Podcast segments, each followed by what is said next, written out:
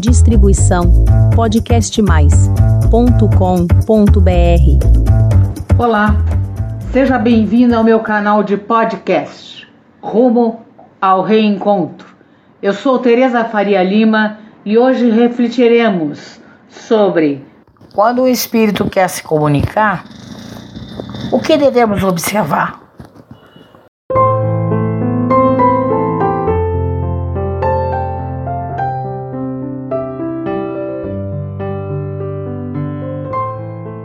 Muitas pessoas não sabem reconhecer quando o espírito quer se comunicar. É o seu caso? Tem interesse em descobrir quais são as tentativas de contato mais frequentes? Vamos esclarecer essa e outras questões sobre a comunicação com o mundo espiritual. A nossa ligação com o mundo espiritual é muito mais próxima do que podemos imaginar. Afinal, os espíritos estão por toda parte. Acontece que, com a correria do dia a dia, nem sempre nos damos conta dessa conexão.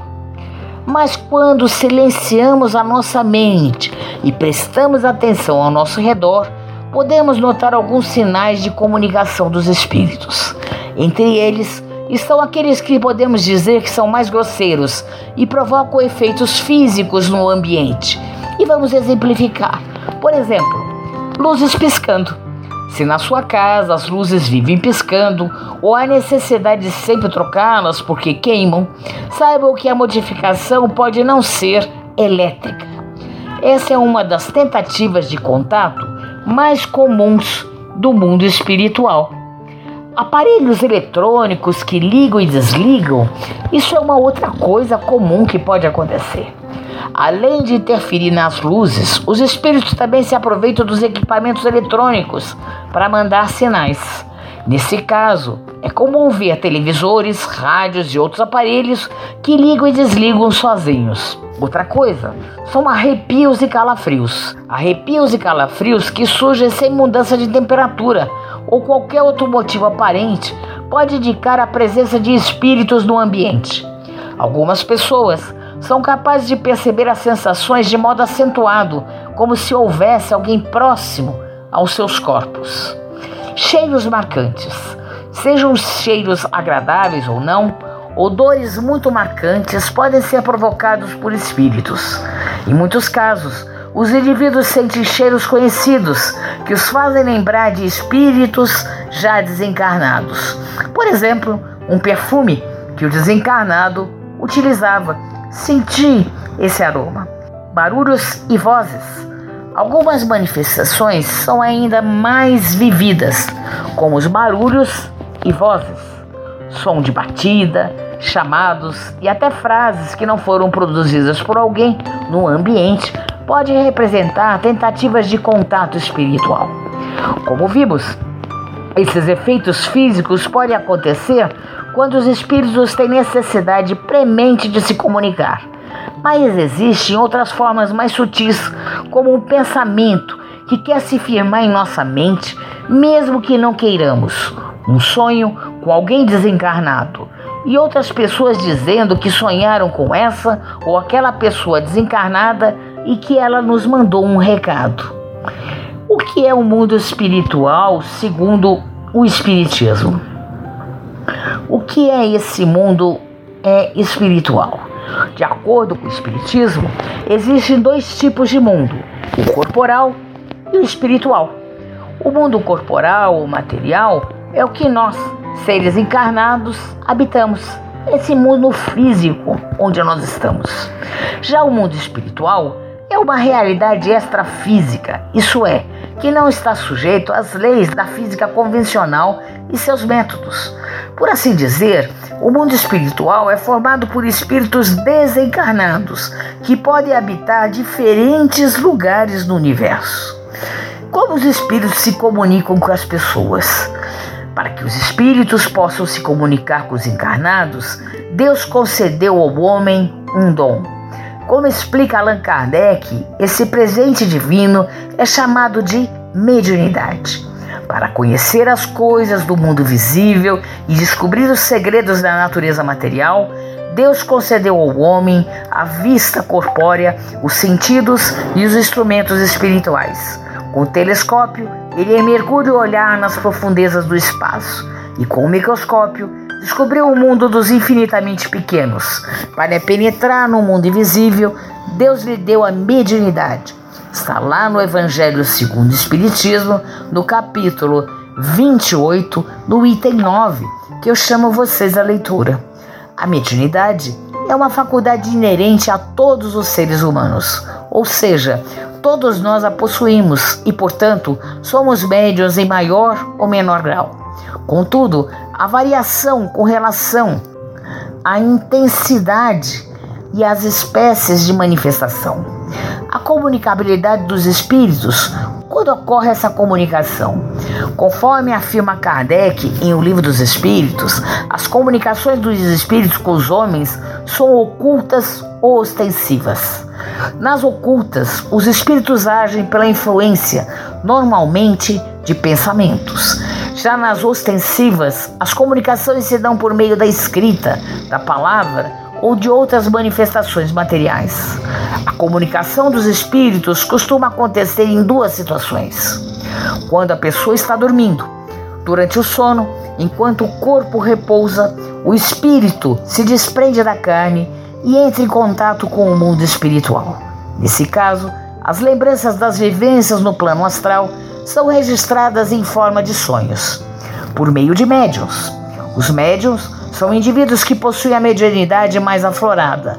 Eles servem de intermediário entre o mundo corporal e o espiritual. Devido ao desenvolvimento de suas habilidades, são capazes de transmitir mensagens aos desencarnados. Como saber se um ente querido falecido quer se comunicar? O seu ente querido falecido também pode se utilizar dos artifícios que mencionamos até aqui para se comunicar. Ou seja, ele pode se manifestar por sonhos, arrepios, calafrios, interferências em aparelhos eletrônicos, por exemplo. Os cheiros e toques também são mecanismos muito utilizados. Isso porque os seres encarnados guardam as recordações deles e podem associar o espírito ao senti-lo novamente. Outra forma de comunicação bastante frequente de entes queridos desencarnados é através de sonhos e das cartas psicografadas. Quanto tempo demora para o espírito saber que morreu? Não há um tempo determinado para o espírito identificar e aceitar a morte. A consciência do desencarne varia de pessoa para pessoa. Tudo depende da evolução moral do espírito. Pessoas espiritualistas que acreditam na vida após a morte, por exemplo, compreendem mais rapidamente a passagem. Já as mais céticas ou materialistas, melhor dizendo, podem ter um processo mais demorado. O Espiritismo, vamos lembrar, é uma doutrina científica, com uma corrente filosófica definida e de consequências religiosas baseadas na moral de Jesus Cristo, que surgiu na França em 1857 por Hippolyte Léon Delisard Rivail, um pedagogo e educador que usava o pseudônimo de Allan Kardec. Na época, um fenômeno conhecido como mesas girantes, em que as mesas se moviam com a comunicação dos espíritos, movimentava a Europa. Kardec então decidiu conduzir uma investigação para provar que tudo não passava de uma farsa. Contudo, durante seus estudos, constatou que a manifestação do mundo espiritual era autêntica. Assim, começou a se aprofundar em suas pesquisas e, com a ajuda de médiums, interrogou os espíritos sobre uma série de questões. Esse trabalho foi o que deu origem à codificação do Espiritismo. Entre os princípios da doutrina espírita, destaca-se a comunicabilidade entre o mundo físico e espiritual. Essa interlocução, como já vimos, é viabilizada pela mediunidade. E como se comunicar com o mundo espiritual? Bom, é comum que os indivíduos que creem na comunicação com o mundo espiritual queiram entrar em contato com os espíritos. Há três formas de fazer isso ao sentir a aproximação de uma entidade espiritual. Falar em voz alta, primeira coisa. É possível se comunicar com o mundo espiritual a proferir palavras em voz alta ou seja, estabelecer uma conversa normal, como se estivesse dialogando com espíritos encarnados. Segunda coisa, escrever. Outro modo de se comunicar com os espíritos é escrevendo. Você pode endereçar mensagens ao seu guia espiritual, por exemplo, e ele pode responder também através da escrita intuitiva. Meditar é a terceira coisa. Uma das formas mais praticadas de comunicação com o mundo espiritual é a meditação. Ao manter-se em silêncio e concentrado, é possível ouvir uma voz interior com ideias diferentes das nossas e por ela que os espíritos podem se comunicar. Portanto, três tipos de comunicação. Basicamente, as comunicações com o mundo espiritual se dá por três modos. Primeiro, sinais. A comunicação por sinais é dita como manifestação física. Isso é movimento de objetos que pode vir acompanhado de batidas e ruídos. A segunda, escrita. Já a escrita é habitualmente feita por um médium. No caso, o intermediário escreve as mensagens que são ditadas pelo espírito. A essa faculdade mediúnica damos o nome de psicografia. E as palavras? Por sua vez, a comunicação por palavras, na maioria dos casos, o espírito assume o controle das cordas vocais do médium para transmitir suas mensagens, chamadas de psicofonia. Mas nem sempre o transe é necessário. O espírito pode sussurrar no ouvido do intermediário ou conversar por pensamento. O assunto é, muitas vezes pode parecer complexo. Nesse aspecto, alguns vídeos são capazes de auxiliar na compreensão uma vez que tratam como um recurso muito didático. Nós vamos ter aí vários vídeos que podem falar sobre a influência dos espíritos nos nossos pensamentos, né? Que os espíritos eles influenciam nossas ideias. E essa influência por pensamento é destacada lá no livro dos espíritos, é, numa questão chamada 460. Temos pensamentos que nos são próprios e outros que nos são sugeridos? A resposta: vossa alma é um espírito que pensa.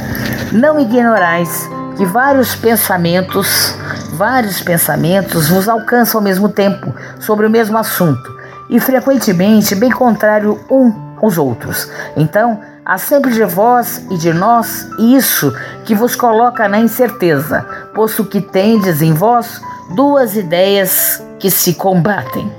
Esse processo também é explicado pelo médium Divaldo Franco no programa Transição, né? a comunicação espiritual, a bicorporiedade e a incorporação. É outro que Divaldo também explica nesse programa é, Transição que eu peço que vocês assistam, né? os vídeos né, de Divaldo falando sobre isso. Conclusão. Como vimos, a comunicação espiritual pode ser firmada de diferentes maneiras.